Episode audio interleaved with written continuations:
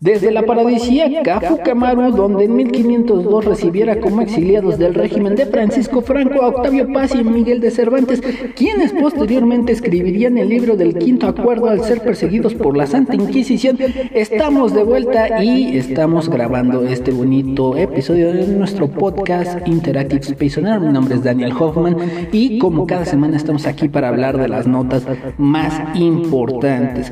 Una semana de muchos Juegos Olímpicos, siguen los Juegos Olímpicos, la verdad, eh, una buena exhibición de deportistas. Eh, desafortunadamente para la selección mexicana, eh, digo la selección, no, no refiriéndome a un grupo en específico, sino más bien a la delegación mexicana, pues no tanto. Pues ahí, más o menos la llevan. Ah, al momento se encuentran en, el número 83, bueno, nos encontramos en el número 83, China, Estados Unidos, Japón y el Comité Olímpico Ruso son los primeros cuatro lugares. Eh, el día de hoy, eh, pues ya premiaron a eh, la selección mexicana, se llevó el bronce y con este eh, nuestro medallero se regresa acá a México con cuatro preseas de oro. Ahí les va el dato nada más para que chequen la diferencia de, pues, de, de rangos. China va con 38 de oro, 31 de plata y 18 de bronce. Estados Unidos 36 de oro, 39 de plata y 33 de bronce. Japón, el anfitrión, 27 de oro, 12 de plata y 17 de bronce. Y el Comité Olímpico Ruso con 20 de oro, 26 de plata y 23 de bronce. Una gran, abismal diferencia toda esta semana se empezó a hablar sobre, pues bueno, la corrupción que ya les habíamos mencionado en el episodio pasado. Eh, desafortunadamente esto, pues es un reflejo de lo mal que se ha ido administrando y yo creo que si antes pensábamos que se administraba mal eh, el recurso hacia la CONADE o en todo caso había demasiada... Eh, corrupción dentro de la CONADE, híjole, aquí lo que pasó es que vino a destrozar todo el sistema este eh, esta competencia y dijo, quítense que ahí les voy. Eh, todos culpan en buena manera a, Ana Gabriela Guevara, quien preside la CONADE, también salió una declaración por parte de una, me parece que es una atleta, quien habló diciendo pues cuál había sido el batallar de Alexa Moreno para poder llegar a, a, ese lugar, llegar a poder competir siquiera eh, en esta ocasión. Eh, desafortunadamente nos dijo algo que ya ella incluso ya, ya había dicho, eh, bueno, no sé si ella propiamente lo haya dicho, pero sí ya era más o menos como conocida esta parte. Eh, era la situación de que ella recibió un apoyo, un subsidio y en vez de gastarlo ahora sí como premio, comprándose algo o yo qué sé, no, lo que hizo desafortunadamente, bueno, desafortunadamente para ella, tuvo que comprar sus propios aparatos para poder entrenar, porque en las instalaciones donde se suponía que tenía que ir a entrenar no eran las adecuadas, y ese desafortunadamente es el panorama al que se enfrentan todos, la mayoría de los deportistas, más allá de su, de, su disciplina, es el panorama que se, al que se enfrentan todos los deportistas y desafortunadamente aquí en México está la situación de la fregada. Por eso de repente salen este tipo de comunicados. Eh, yo vi un, un tuit hace rato que decía, eh, nadie en su puta vida agradeciéndole al presidente por las cuatro medallas que, que, ha logrado México en estos Juegos Olímpicos. Y, la, y es la verdad, ¿no? O sea, nadie, nadie en su sano juicio diría, no, no mames, que este, muy feliz por el apoyo que nos da el presidente y la CONAD. Desafortunadamente no. Ahora, eh, dentro del medallero que podríamos eh, debatir o el que más nos podría ponernos a pensar sería este el medallero por gobiernos. Eh, hay un, hay un, no es meme, es una, es una publicación que pone a los últimos cuatro presidentes antes de López Obrador. Es cuántas medallas lograron obtener. Por ejemplo, en Atlanta 96 y Sydney 2000, en el periodo de Ernesto Cedillo, una medalla de oro, dos de plata y cuatro de bronce. En el periodo de Vicente Fox, que fue en Atenas 2004, tres de plata y una de bronce en el periodo de Felipe Calderón, que fue en las Olimpiadas de Beijing 2008 y Londres 2013, 3 de oro, 3 de plata y 2, 4, 6 de bronce. En el periodo de Enrique Peña Nieto, que fue la este, Río 2016, las Olimpiadas de Río, 3 de plata y 2 de este, bronce. Y eh, pues ahora es la delegación que fue a Tokio, cuatro de bronce. Si nos pone a, a pensar, pues qué tan mal, a lo mejor venía como que en decadencia o que venía eh, bajando cosa que les hemos aclarado y les hemos dicho, bueno, más bien yo les he dicho, eh, nosotros en Juegos Olímpicos no somos los mejores referentes. Cuba está por delante de nosotros dentro de los países de América Latina. Esos güeyes nos superan, eh, los colombianos, eh, incluso los brasileños, o sea, hay más, de, hay, otros países mejor preparados y que se les paga mejor que, que a los atletas mexicanos. Em, batiendo récords, el presidente, el presidente este, Andrés Manuel Sobrador, batiendo récords. Eh, y lo peor es que, bueno, él se jactaba de decir que pues, él traía nuevas esperanzas y en específico en cuanto al deporte decía que eh, pues básicamente el fútbol era el opio del pueblo, como les gusta esos chairos decir esa, esa frase, y que pues un deporte que iba a renacer dentro de las cenizas y que iba a explotar, por ejemplo, en este tipo de competiciones y que iba a arrasar con todos, iba a ser el béisbol. Desafortunadamente, tanto el equipo de softball como el equipo de béisbol no pasaron de la primera ronda. Entonces, lo que yo les he dicho es que pues, ni para ni para sus gustos les alcanza, porque desafortunadamente ninguno de, los dos representativos mexicanos pudieron eh, salir adelante. Eh, como les digo, hoy premiaron ya a las selecciones de fútbol eh, México en tercer lugar, peleando ahí el partido. Híjole, yo la verdad, ¿para qué les miento? Yo no lo vi, nada más vi el resumen. Eh, golecito de Johan Vázquez, que bueno, también tuvo sus errores, pero pues eh, todos muy felices. Y ahí sí se vio algo muy importante que ojalá estén replicando en todo tipo de competiciones, porque a mí también como me caga que hagan eso, agarran y se pusieron ahora sí la medalla, todos se pusieron la medalla. ¿Cómo me caga a mí que de repente agarren en alguna competición y se, se la quiten? Güey, en este tipo de competición podríamos decir que estás, güey, en el tercer, segundo y primer lugar del mundo.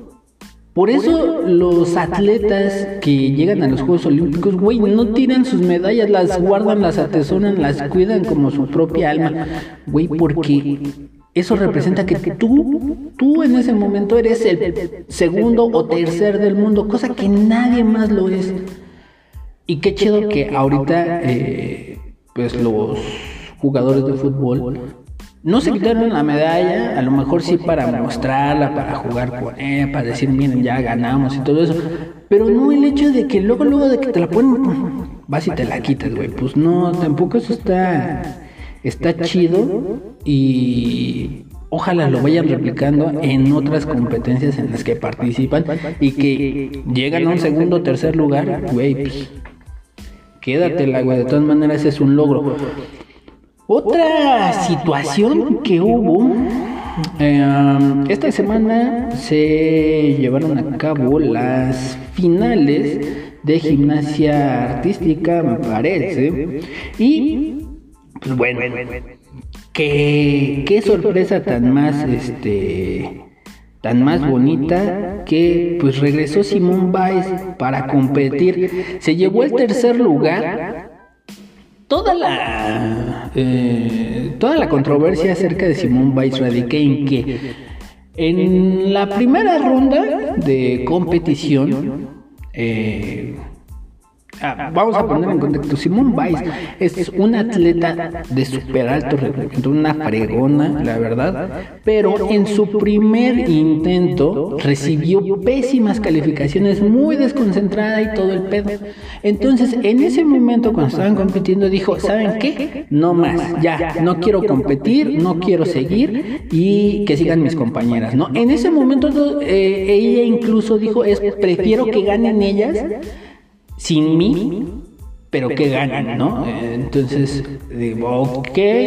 Después salió a decir que pues, la presión de estar este, en, en, unos Juegos Olímpicos y sentir la presión y que no sé qué, pues que es, que es mucho para ella y que por eso decidía retirarse de la competición.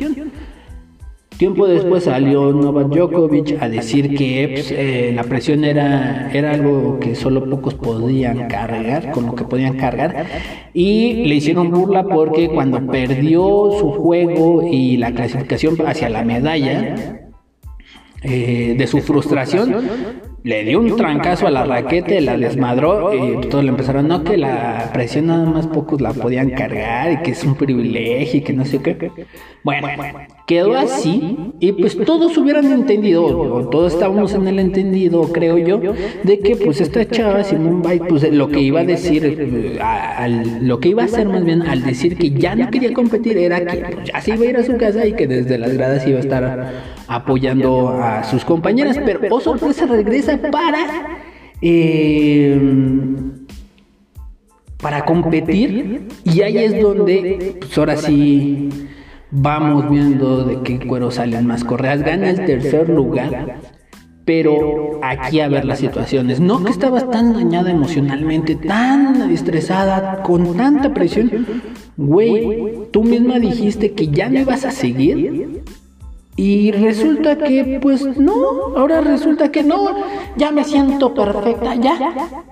Uno, qué buen pinche psicólogo tienen. Eh, la verdad, eh, no sé qué tipo de terapia le hayan hecho. Eh, yo creo que ha sido una psicóloga excepcional la que la trató. Eh, en dos, tres días le quitó el chip de que ya no te sientas triste y ponte a trabajar para regresar y sacar un tercer lugar. Eh, después de que gana da una declaración diciendo somos seres humanos, no solo, no solo atracciones. Eh, o sea, que, ahora resulta que la chava regresa a hacer la competencia, pero porque se fue a un gimnasio, de repente recobró la fe en sí misma, así como Rocky, y ¡pum! vuelve a, competir. O sea, neta, no mames. Por eso desde un principio eh, yo dije, bueno, quería yo meter la nota, pero dije, no, dije, muchas personas ahora sí se van a se van a poner locas, pero creo que hubiera meditado. Esta, esta chava, pues bueno, eh, por conveniencia decide no participar. y ahí es donde yo le decía a mi esposa, le digo, o sea, entonces ella no puede considerarse la mejor ni nada. Porque parte de ser, parte de la competencia, parte de estarte chingando, parte de ser el número uno del mundo es eso. O sea, tienes que aguantar la, la, la, crítica, tienes que aguantar las personas que no les gusta tu talento, tienes que aguantar las madrizas que te das en tu deporte, tienes que aguantar todo ese pedo. ¿Por qué? Porque desafortunadamente así es como debe de ser. Para llegar a esos, a esos puestos, no llegas con una linda sonrisa y diciendo, ay, es que eh, me da mucho estrés estar practicando. Güey, no. O sea, Llegas a esos puntos solo porque te desmadras física, emocionalmente y llegas a ser el mejor así. No hay ningún camino fácil para llegar a tener el éxito, para llegar y decir, ay, güey, me consagré. Güey, nadie llega de la manera fácil, llega con sufrimiento, llega con pérdidas, pérdidas familiares, financieras, emocionales, de todo tipo. y que de repente se quieran excusar para no competir en una prueba tan importante dices, pues no mames. Ahora, yo estaba hablando con, mi hermano y, y, sí, desafortunadamente llegamos al punto en el que, y eso ya se ha venido viendo desde hace un buen rato, este, esta cuestión de dar premios solo por competir, no, güey, o sea, entonces, ¿qué es lo que le estás enseñando a, todos esos competidores? O sea, y por lo general se los hacen a, niños que apenas van aprendiendo, que van eh, poco a poco subiendo en algún deporte. Ay, un, un premio nomás por competir. Güey, no mames, no. O sea, lo que le estás diciendo al niño es que por el simple y mero hecho de ser así y de estar ahí, ya se ganó algo. Pues no necesariamente. Gana, gana a lo mejor conocimiento, gana experiencia, pero no es como para que se lo esté celebrando y le digas, ay, sí, vente, uy, vamos a hacer una fiesta. Güey, no. Mejor, o sea, si, lo, si ese entrenamiento o si ese deporte lo está tomando o lo quiere tomar de una manera seria, güey, entonces mejor explícale que acaba de perder y que tiene que mejorar para poder llegar a hacer lo que él quiera hacer. Que puede decir, ay, no es que yo siempre quiero ser el número dos. Ah, perfecto, güey, pues entonces esfuérzate para ser el número dos. Pero nada más date cuenta que atrás vas a tener competencia porque alguien siempre va a querer también ser el número dos. O alguien va a querer ser el número uno y de repente por querer ser el número uno te va a quitar el puesto del número dos. Entonces, es un poco difícil esta situación. A mí me cagó el hecho de que dijera, ay no, yo ya no voy, ya no quiero jugar. No mames, no estamos este no estamos jugando, esta es una competencia y dentro del atletismo podrías decir que es una del o dentro del deporte en general es una de las competencias más importantes de toda tu puta vida y que la desprecies así pues no tiene madre. Ahora, cuando gana la eh, medalla al tercer lugar, obviamente alguien ganó el, primer lugar. Y eh, la... Ay, es que estaba tratando de encontrar... Aquí la situación fue esta. En el momento en el que gana o hacen la premiación, todas las notas, todas, absolutamente todas las notas, hablaban de Simón, Simón, Simón, Simón, Simón. Usted se metía a Google y encontraba Simón, Simón, Simón, Simón, Simón. Pero, eh, desafortunadamente, quien ganó la presea de oro, y, ahorita la estoy buscando, eh, no había ninguna nota.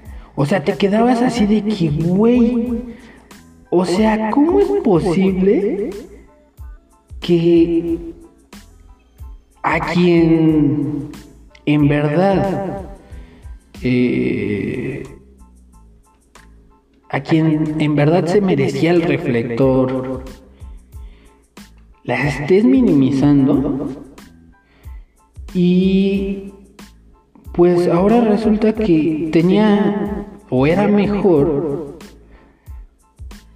eh, darle el espacio a Simón Bynes que, que, ay pobrecita, no, pues es que, híjole, eh, tuvo problemas y aún así pudo ganar y que no sé qué. Güey, no mames, no, no es este, no está chido. Ahorita aquí traigo la, la, la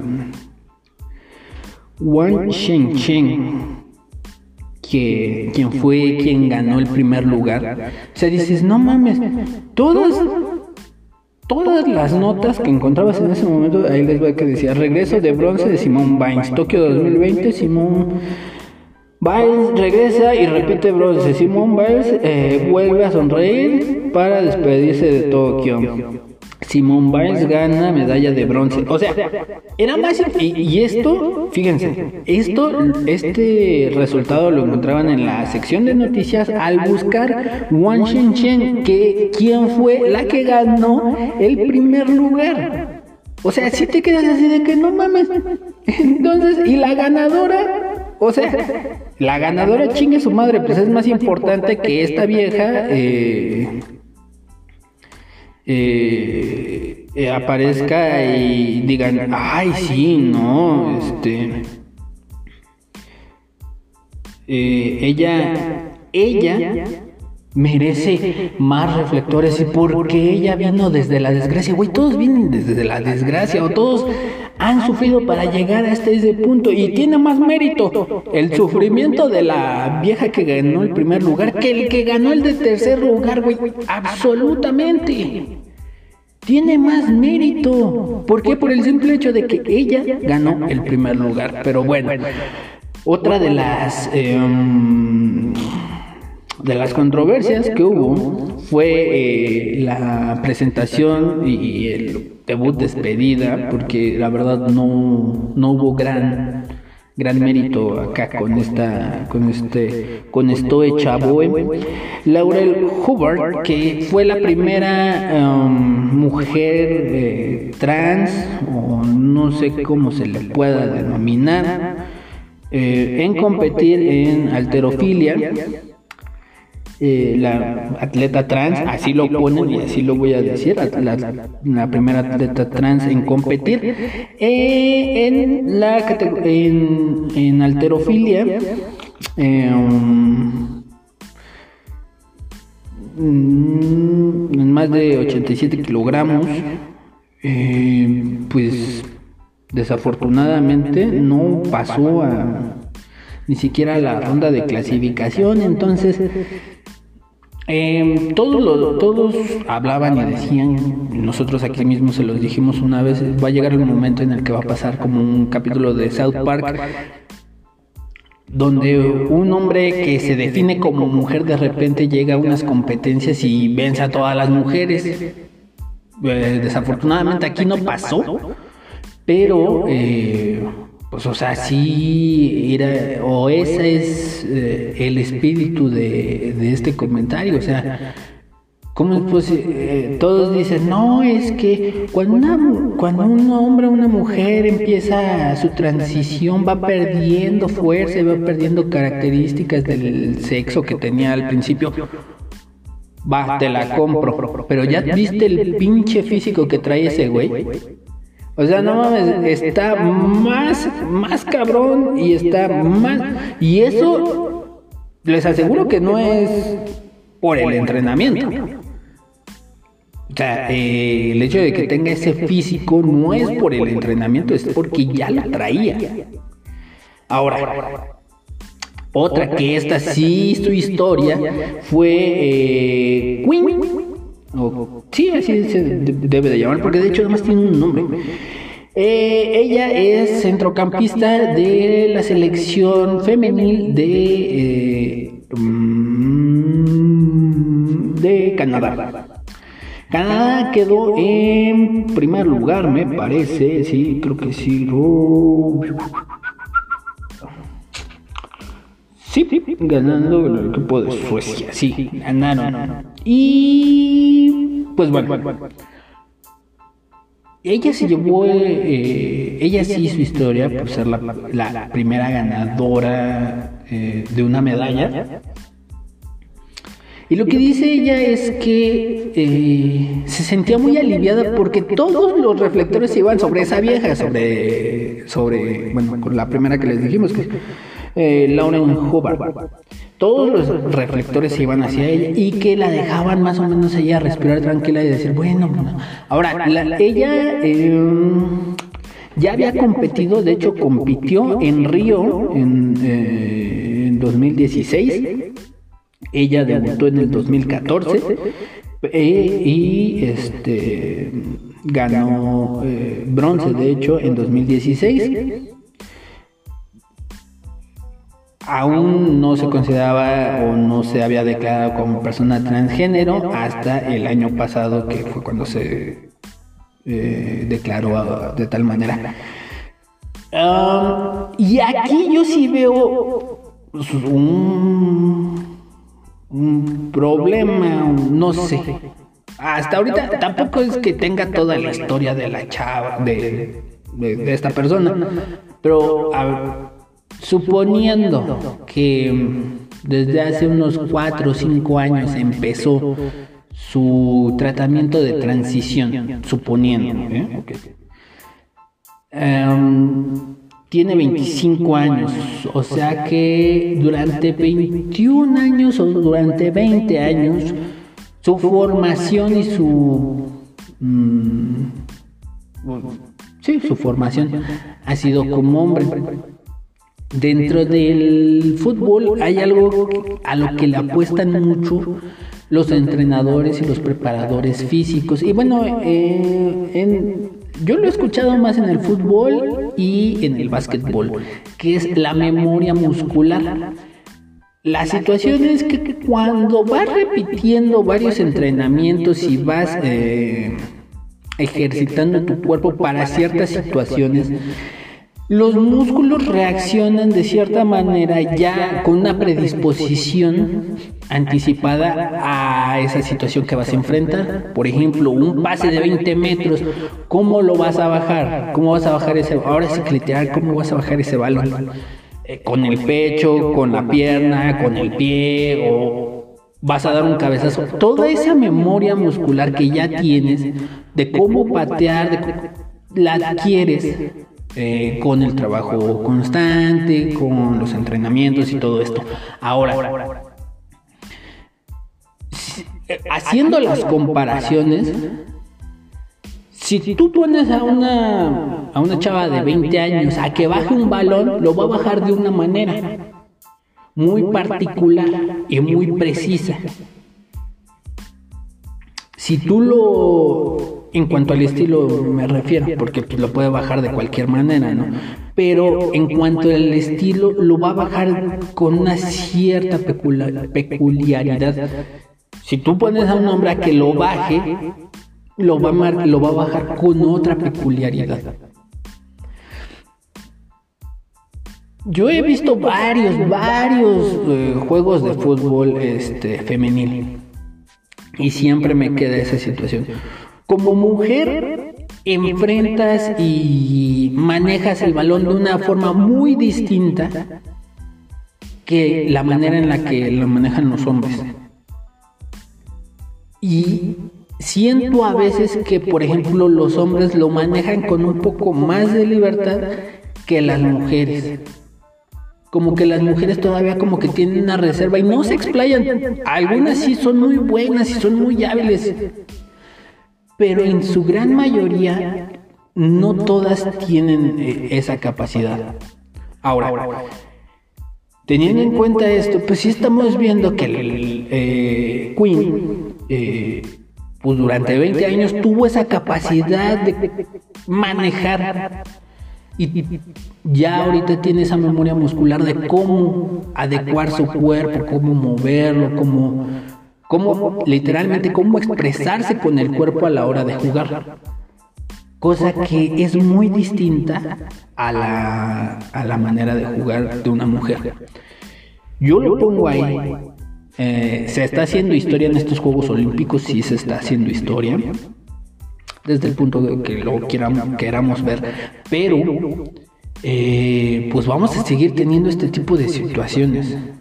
Em, en París, que son los próximos Juegos Olímpicos, es donde vamos a ver em, cómo estalla la corrección política y eh, en esta ocasión hubieron eh, muchos representantes de la comunidad LGBTTIQ+.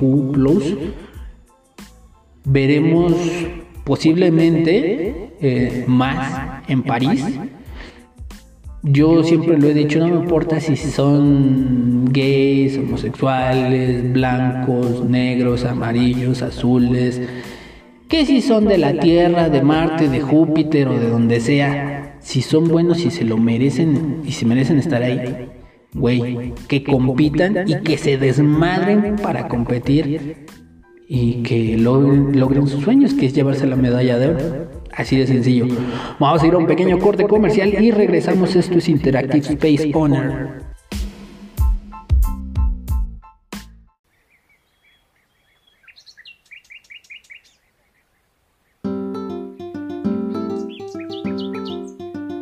Qué gran alimento es el amaranto, un alimento nutritivo y delicioso.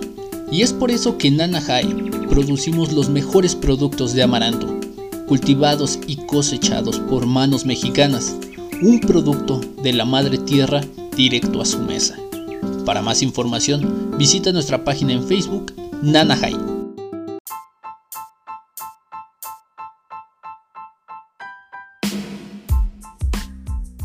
Muy bien, ya estamos de regreso. Esto es Interactive Space Owner y siguiendo con las notas porque no todos son Juegos Olímpicos. Resulta que esta semana, bueno, esta secta, vamos a hablar de una secta y no no es Morena ni el partido de el partido del presidente, aunque podría ser porque están como que igual de cucus los dos, pero resulta que hay una secta en Australia donde un güey se dice ser Jesucristo y su esposa se dice ser María Magdalena.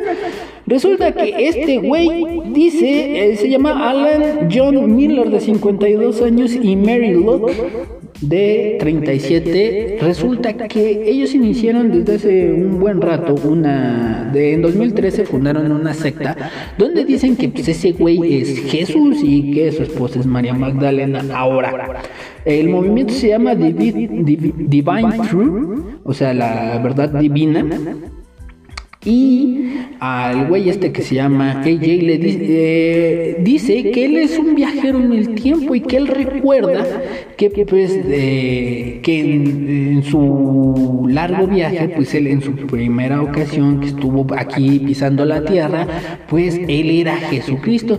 Y empieza a relatar bien, eh, bien cagado pues, ciertos pasajes según de la Biblia y dice que, pues, bueno, tengo recuerdos muy claros de la crucifixión, pero no fue tan angustioso para mí como lo fue para otros, como María que estaba ahí presente. Eh, cuando eres Dios no te encuentras en un estado de miedo y tienes un buen control sobre las sensaciones de tu cuerpo y el nivel de dolor que puedes absorber. Según él diciendo que, pues, güey, no mames, él este, él estaba ahí, que pues no mames, que le clavaran dos, este, unos clavos en las muñecas y todo eso, pues que era cosa, pues, cosa que había pasado. Dice ese güey que también conoció a Platón, a Sócrates y a varios papas y presidentes. Ah, la secta de este güey em, ha ganado un poco de seriedad, pues ya son 25 mil los seguidores, cosa que de repente aquí en este podcast no los tenemos. Hay días que no tenemos ese tipo, ese número de reproducciones, pero estos güeyes de las dádivas que piden y todo, eh, ha, ido creciendo en varios puntos del mundo. Eh, su fanatismo hacia este tipo de personas.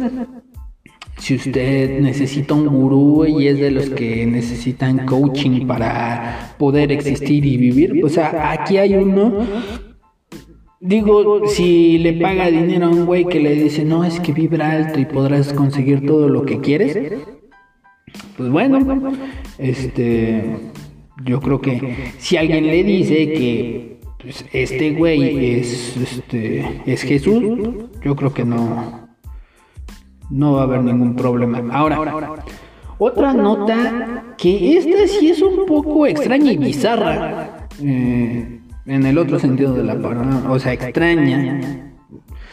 Eh, resulta que en Chihuahua, una provincia de Jiangsu, en China, un hombre decidió, eh, yo tengo aquí una, una pequeña historia, pero yo no hice eso, pero la verdad lo que hice para, para aliviarme de este problema creo que me causó el mismo dolor, no en la misma región, pero me causó el mismo dolor y casi me muero. Una persona que estaba estreñida dijo, ¿por qué no? Me voy a meter una anguila por el ano y que se coma toda la popó. Aunque usted no lo crea, ese fue el pensamiento que tuvo, pues se metió una anguila por el ano para que le quitara el estreñimiento. Desafortunadamente la anguila lo único que hizo fue entrar, pero se desvió un poquito, se quedó en su colon y empezó a comerse las paredes del colon por dentro. Tuvo que ir al hospital y vieran cuál, qué tan estúpido es. Bueno, uno puede decir, bueno, si es bien idiota por meterse una, anguila por el ano. Pero es aún más idiota porque desde el primer momento hubiera ido con un doctor, te receta una fibra. Ojo, y aquí es donde entra mi historia. Hay una fibra muy, pero muy poderosa que venden en las farmacias similares. Yo que la probé, no es una fibra, es un laxante esa madre.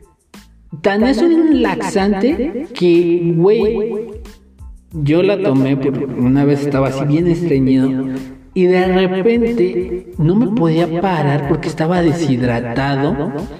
Eh, tienes que ir casi cada cinco minutos al baño, casi me medio muero ahí por tomarme esa fibra, entonces no se las recomiendo. La neta es una de, una de los peores medicamentos que puede uno tomar se supone que es una fibra para ayudar al, estreñimiento y a la flora intestinal, pero no mames, parece destapacaño de esa madre. Pero bueno, eh, esta persona, les digo, tuvo que esperar un buen rato porque pues ese güey no sentía que, o sea, tenía miedo y vergüenza de que pues, pudiera ir al, al doctor y le dijera, bueno, ¿qué tiene señor? No, es que tengo una anguila en el ano. Ok, ¿y por qué? Es que estoy estreñido. Oh. Pero ¿por qué se metió una anguila? Preguntas incómodas que tenía que responder y que no quería responder, pero ya cuando vio que el pedo estaba fuerte, dijo, no, ya, yo me voy y tuvo que ir al doctor. La anguila medía 20, 20 centímetros, como le digo, les digo, pues, pinche locura. Esta no es la primera vez que se hace viral este tipo de soluciones, entre comillas, para eh, quitarte el estreñimiento. En 2017 un hombre decidió hacer lo mismo, pero esta anguila tenía 50 centímetros de largo y lo que hizo fue lo mismo, le empieza a comer por, te empieza a comer por dentro y te puedes morir. Esto lo recomiendan algunos disque científicos y dicen, no, es que, güey, meter una anguila por el lado. Si usted quiere probar, pues adelante, ¿quién es uno para negarle ese placer? Pero mejor cómase, ah, tráese un litro de leche con agua y ya con eso sale todo.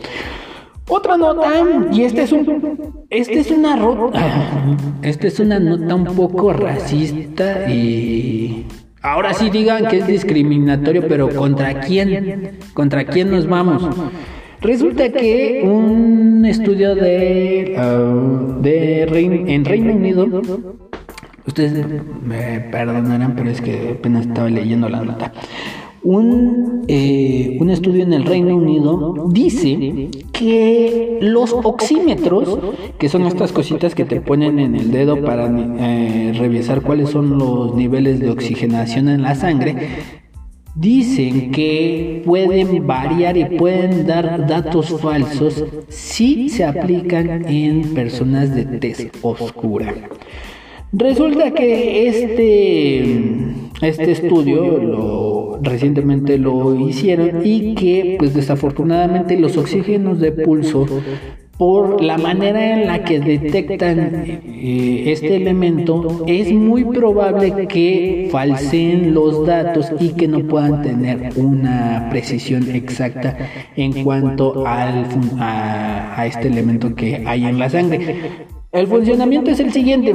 El oxímetro manda un haz de luz eh, muy potente sobre o que atraviesa la piel. Al momento de atravesar la piel, llega hasta los vasos sanguíneos, hasta las arterias y ahí, ahí es donde hace su medición.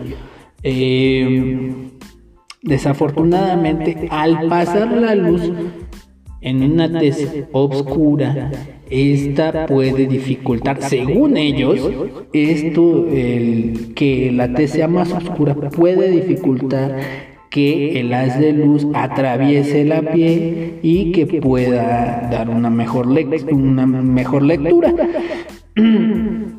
Los oxímetros de pulso, eh, pues, en muchas, este, en algunas ocasiones es la primera o es de los datos más certeros para ir detectando si una persona tiene COVID o no. Se utiliza principalmente ya cuando, eh, en un principio para checar los niveles, pero más apropiado se utiliza cuando una persona desafortunadamente tiene que estar hospitalizada y tiene que estar en constante monitoreo para revisar que no haya ningún problema. Ahora, lo que dicen eh, es, em, el observatorio, el director del Observatorio de la Raza y la Salud dice, esto incluye diversas comunidades de negros y asiáticos que utilizan los oxímetros de pulso para controlar sus niveles de oxígeno a domicilio. Debemos de intentar conocer los posibles límites de algunos equipos médicos, especialmente aquellos sectores de la población que presentan un mayor riesgo ante esta enfermedad. Em, pues ahí está, si usted tiene la... Ahora sí que usted es de piel morena, pues déjeme decirle que a lo mejor su oxímetro que usted está utilizando, pues desafortunadamente le está mintiendo todo por ser moreno. Pero aquí, ¿contra quién nos vamos? A ver, todos esos de güeyes de la corrección política, a ver, me está discriminando, güey, ¿contra quién me voy? ¿Contra el fabricante o contra la tecnología? Ah, explícame. Ahora, lo que dicen todos los médicos eh, en cuanto a este estudio es que si bien es, la, es una de las armas más importantes para detectar si una persona sufre o no de esta enfermedad, de este maldito virus que nos tiene arraigados, si bien es una de las armas importantes, se ocupen otros mecanismos y otras mediciones y otros síntomas para determinar si, esta, si una persona tiene COVID o no. No nos vayamos directamente a lo primero que se venga o en este caso a la medición del el oxígeno en la sangre, sino que eh, se cheque en general todos los síntomas y todos los padecimientos que tiene una persona. Siguiendo con las notas, resulta, y no nos movemos de ese bonito país que es Londres, Resulta de esa bonita ciudad. Eh, resulta que van a subastar una rebanada del pastel de la eh, de la princesa Lady Di. Eh, este pedacito es uno de los 23 que se tiene de la boda eh, la boda se llevó a cabo en 1981 y será subastado después de 40 años. Como les digo, esta es parte de una colección de 23, o no colección, porque no se van a vender todos, sino que eh, en total hay 23 pedacitos del pastel y uno de ellos es el que se va a vender. Eh, se va a vender esta próxima semana, de hecho, eh, se va a vender el, el, 11 de agosto, así que si usted va teniendo dinero y ahí eh, déjele caer una lanita y se lleva el bonito recuerdo de la, de la boda. ¿Qué dice el recuerdo de la boda? Dice, manéjese con cuidado, pastel de bodas del príncipe Carlos y la princesa Diana que se firmó y fechó el 29 de eh, julio de 1981. les digo, si usted tiene ahí una lanita, pues, este 11 de agosto usted puede comprarse uno de los 23 pasteles de la boda de Lady Di y el príncipe Carlos. La puja va de entre las 300 y 500 libras, o sea, más o menos 418 a 697 dólares. Si usted es de los que compra hebillas por tonelada o se mete a las, este, ¿cómo se llama? A las tandas del gobierno, pues yo creo que pues, este gasto es insignificante entre lo que puede, puede usted este, pagar. Vamos a ir a un pequeño corte comercial y regresamos. Esto es Interactive Space Owner.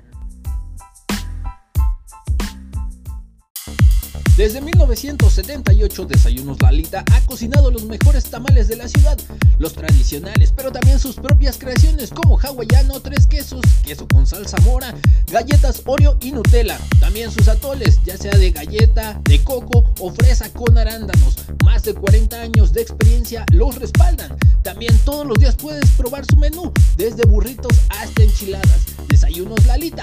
Para más información visita su página en Facebook o pedidos al 55 74 84 15 87.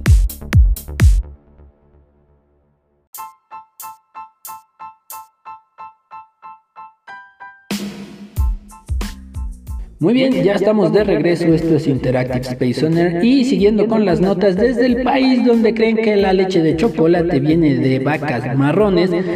Pues ¿por qué no? La idea de salir a una carrera de autos tipo rápido y furioso, pero pues exhibiendo un arma de alto calibre. Pues bueno, resulta que en San Francisco una mujer salió en una persecución, bueno, no en una persecución, salió en una carrera pues de así tal cual una carrera ilegal así de cochecitos así tipo Toreto y toda esa banda, resulta que durante la carrera salió con una AK-47. No disparó, al parecer, solo salió con la pistola así como dijo, a ver, hijo de su... A ver quién me gana, ¿no? Y el que la rebasara, pues, No, no. Pero resulta que todo esto pasó hace un mes la policía de San Francisco decidió armar una carpeta, hacer toda la investigación, lo que en teoría estaba correcto, ¿no?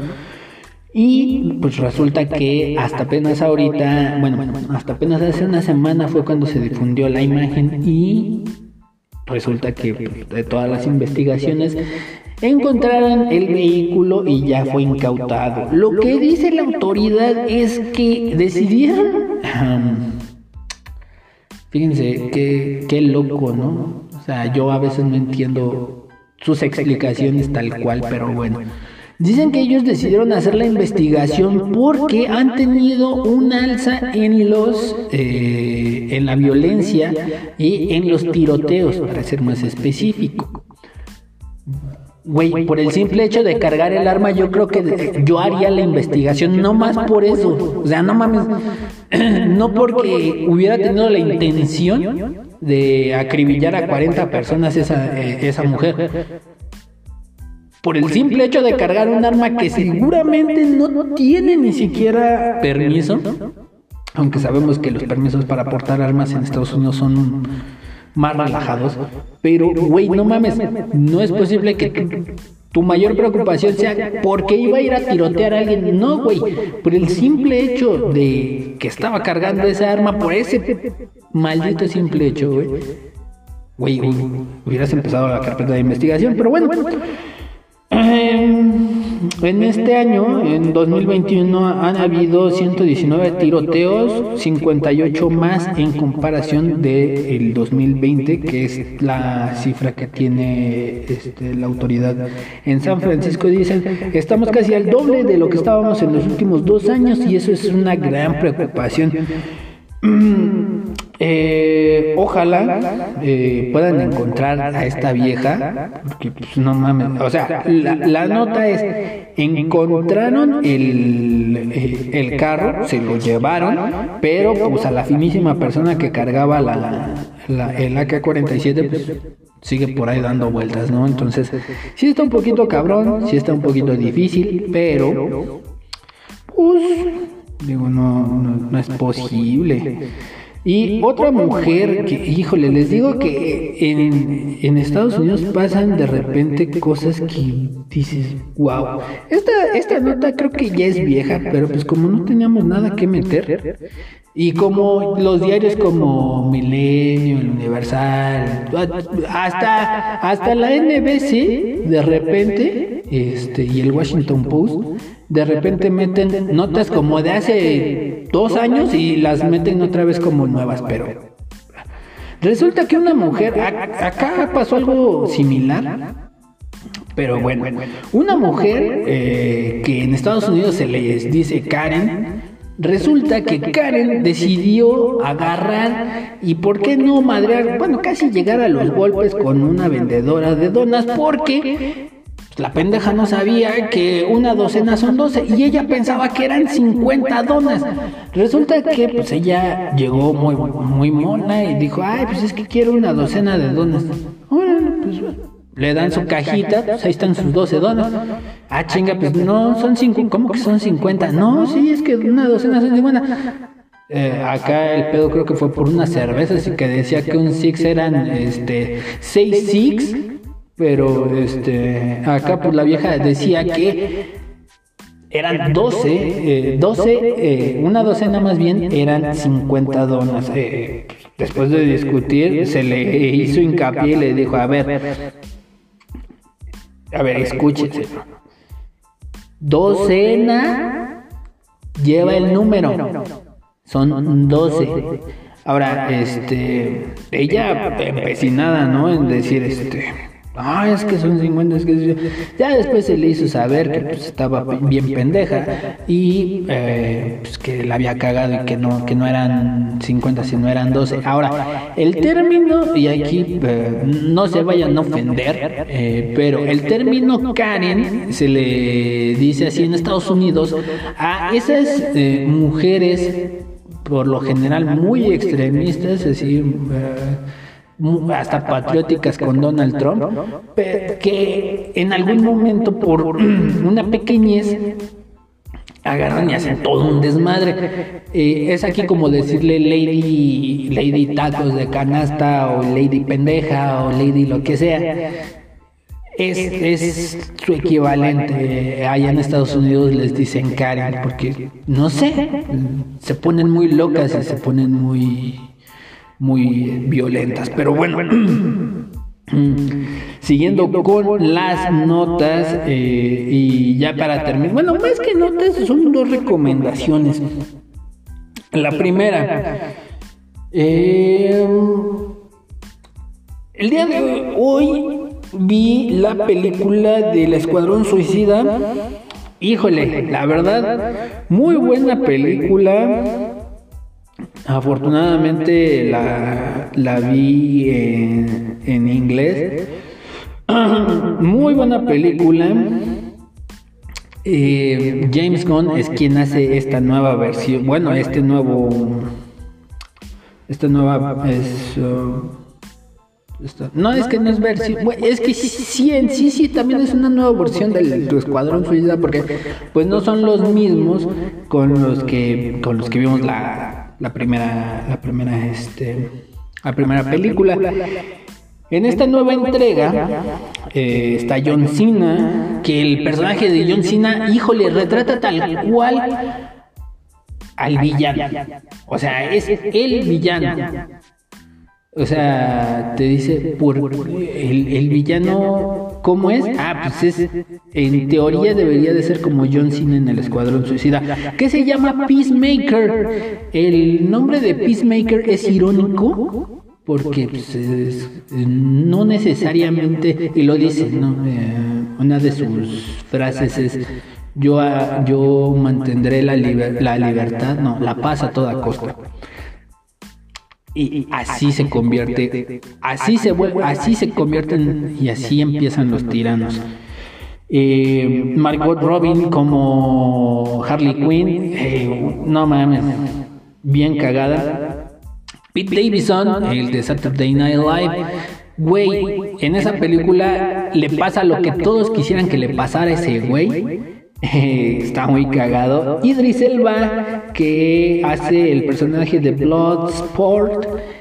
Un güey, eh, el personaje, un güey que podríamos considerarlo, así más o menos, para que ustedes tengan una idea, es como el papá del gorila de la película Sing, así tal cual, es ese güey.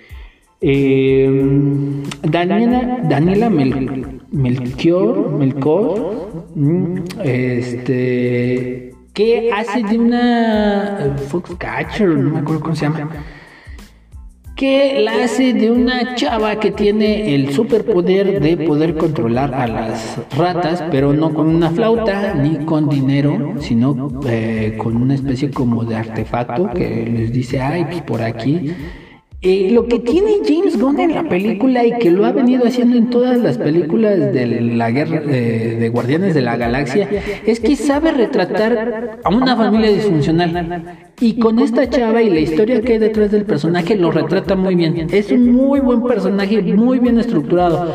La película en líneas generales muy buena, muy entretenida. Eh, sale Sylvester Stallone Sí, ay, es que. Es, uh, espérame, si, si uh, no me acuerdo si es, si, si es él. Sí. Sí, Silvestre Stallone sale. Eh, sale haciendo al, a un, al. Bueno, hace la voz de uno de los personajes que es un este es un tiburonzote que se llama Nanula Nagala ¿cómo se llama ese maldito? Nahuene. Algo así. Nanahue eh, Silvestre Stallone hace la voz de Nanahue que también, híjole, hay dos personajes que la verdad se, a mí me encantaron. Eh, uno, de, uno de ellos es Nanahue, eh, así tal cual es ese pinche monstruote, es, es la mera onda. Es como el tipo Groot. Eh, vemos muchos muchos elementos de Guardianes de la Galaxia los vemos acá, eh, están ahí palpables y ahí se sienten luego luego. Y otro es el personaje de David Desmoucher. David Desmoucher. ¿Quién es este señor? David es el que la hace de. ¿Cómo se llama? uy, ya se me olvidó su nombre, pero sale en la película de El Caballero de la Noche. Sale como el. Este, uno de los eh, aliados del Guasón, que es el que se deja capturar y que trae el nombre de Rachel Dawson. Y ahí es donde se da. Este. se da cuenta. Eh, el, Harvey se da cuenta de que pues, van, por, van sobre su vieja, ¿no? Entonces, este güey también es otro actorazo. Híjole, su papel ahí en la película es un papel muy bueno. Em, su superpoder está como. Yo al principio dije, bueno, ¿y este güey qué, qué hace? Pero pues resulta que este güey Lance, y es el más efectivo, yo creo que de todos los poderes que, que están, de los güeyes que están ahí, eh, el poder de este güey es que avienta unos como circulitos de colores así como el Scrabble, el Scrabble, la esta madre. Bueno, avienta unos eh, unos circulitos de colores y esos circulitos de colores pues como que se van comiendo y van destrozando la piel de la gente. ¿De qué va la película? La película narra la historia de estos güeyes que van a una misión muy súper importante. Resulta que hay en un país medio parecido a Venezuela que están mm, haciendo experimentos científicos con una madre que se trajeron del espacio. Están haciendo esos, eh, esos experimentos, pero al mismo tiempo lo utilizan como para infundirle miedo a la banda de ese país. Pues bueno, resulta que va el escuadrón suicida y les dicen, pues ustedes tienen que acabar con todo ese desmadre. Pero se va complicando un poco porque pues eh, ellos no son el único escuadrón que va a participar o que va a tratar de derrocar a ese, a ese gobierno. Porque pues como les digo, el gobierno utiliza como que, no utiliza a, esta madre en específico, sino que... Eh, empieza a sembrar rumores, ¿no? No, es que nosotros tenemos una super arma que, uy, si te metes con nosotros, te va a cargar la fregada. Y pues de eso se trata, que el escuadrón suicida va a, a tratar de solventar ese pedo, pero pues se dan cuenta de la realidad. ¿Y cuál es la realidad? Que Estados Unidos es Estados Unidos. Entonces, eh, se dan cuenta de que su gobierno es una porquería, que su gobierno es es el meritito diablo. Y entonces, pues ya entran como en un dilema de que, pues si le entramos o no le entramos. Y este escuadrón suicida es como el anterior, tienen un chip implantado en, con el cual si no obedecen las órdenes de Bayola Davis, pues crank. Entonces, eh, llega un momento en el que deciden, bueno, ¿le entramos o no? Y esa escena, híjole, es de las mejores escenas. bien cagada, la neta, chingón por el James Gunn. Hizo un gran trabajo, hizo una muy buena producción. Hasta en ciertos momentos hace ciertas tomas y ciertos guiños a algunas películas de Quentin es una muy buena película, muy recomendable. Vayan a ver la del Escuadrón Suicida y la otra, pero esa está en Disney Plus y no es película, es serie. Eh, Monsters Inc. at Work. Una serie muy cagada, eh, muy, muy bonita. Yo tengo, hay dos que tres teorías. Una es, bueno, no, nada más tengo una. Que eh, bueno, ¿de qué se trata? Es que, mm, pues ya, pasó todo lo de News y que se lo llevan a la cárcel y que las risas son la mejor opción. Y se quedan así como de que, ¿y ahora qué hacemos, no? Entonces empiezan, eh, empieza el primer capítulo y dicen, bueno, vamos a tener que poner a alguien al frente, ¿no? Y entonces, pues, ¿qué nos van a hacer? Pues los que, y ya eso ya lo sabíamos porque ya habíamos visto la película, no les estoy spoilereando nada, pero eh, quienes se quedan al frente son Mike y Solly, entonces, pues necesitan monstruos, necesitan hacer todo, agarrar las riendas y hacer todo otra vez. Desde el nombre y desde el lema están comenzando con esta nueva era, pero pues resulta que llega un nuevo un nuevo asustador que se llama Taylor. Taylor viene directamente de la universidad, pero aquí es donde surge mi, mi, este, mi teoría. Taylor, junto con los amigos que va haciendo, siento que son los hijos de los compañeros que tuvieron Mike y Solly en la universidad.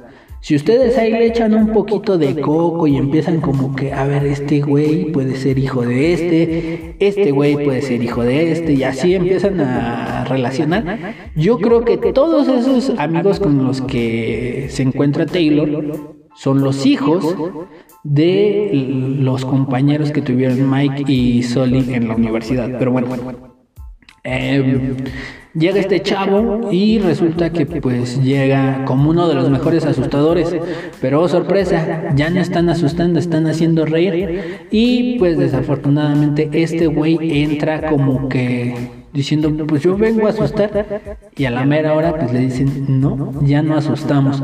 Y entonces empieza una nueva faceta en su vida, que es estar dentro de Monster Inc., pero no haciendo lo que él, que él quería, que era asustar o hacer, ser productivo de esa manera. Tiene también muchas influencias de Monsters University. Mm, en muchos momentos Em, hay ciertos paralelismos que puedes ver y que dices, ah, es que esto lo agarraron de, de Monsters University o vienen con esta idea de que muchas veces las cosas suceden por algo y a lo mejor no estás en el lugar que quisieras estar, pero el lugar en el que ahora estás es el mejor lugar en el que puedes estar, ¿no? Entonces, cosas buenas pasan, solo hay que esforzarse y mirar hacia todos lados. Entonces, es una muy buena serie cortita, creo que son seis o siete episodios de la primera temporada. está muy ligerita, muy buena. Eh, luego, este, hay, hay un capítulo en el que este, hacen hacen un torneo de bolos, pero resulta que todos son pésimos y ahí es donde dije, no, sí, güey, o sea, neta, estos son los hijos de esos güeyes. Nada más chequenlo ustedes y se van a dar cuenta. Eh, una muy buena, una muy buena serie para toda la familia eh, y nada más una aclaración. Muchas personas cuando salió empezaron a decir que el mayor error que podía tener esta serie era que no habían conservado las voces de Mikey Sully. Eh, no llega a ser un error, son aceptables. Eh, o sea, si te quedas con la idea de que, ay, hubiera estado chido mejor con Andrés Bustamante y Víctor Trujillo, pero los dos, eh, las dos personas que hacen las voces, muy, muy buenas, no, no le quitan... Tampoco es que aparezcan tan constantemente Mikey Soli, sino que esta es como que la historia de Taylor, de este nuevo, eh, nuevo integrante de Monster Inc. Y creo que no le quita nada, absolutamente nada de la historia, pero muchas personas sí como que se quejaron y dijeron, no, es que no es lo mismo sin las voces originales, pero la verdad, muy buena serie, vean tanto la serie de Monster Inc. at Work y eh, el Escuadrón Suicida. Con esto me despido. Muchas gracias por habernos escuchado. Ya saben que pueden escucharnos a través de la aplicación de Anchor, Google Podcast, Spotify, Breaker, Pocket Cast Amazon Music, iBox, TuneIn y todas las plataformas de música y de podcast que haya en el mundo mundial. También pueden seguirnos a través de nuestra página de Facebook Interactive Space Owner. Y pues es todo, nos escuchamos la próxima semana.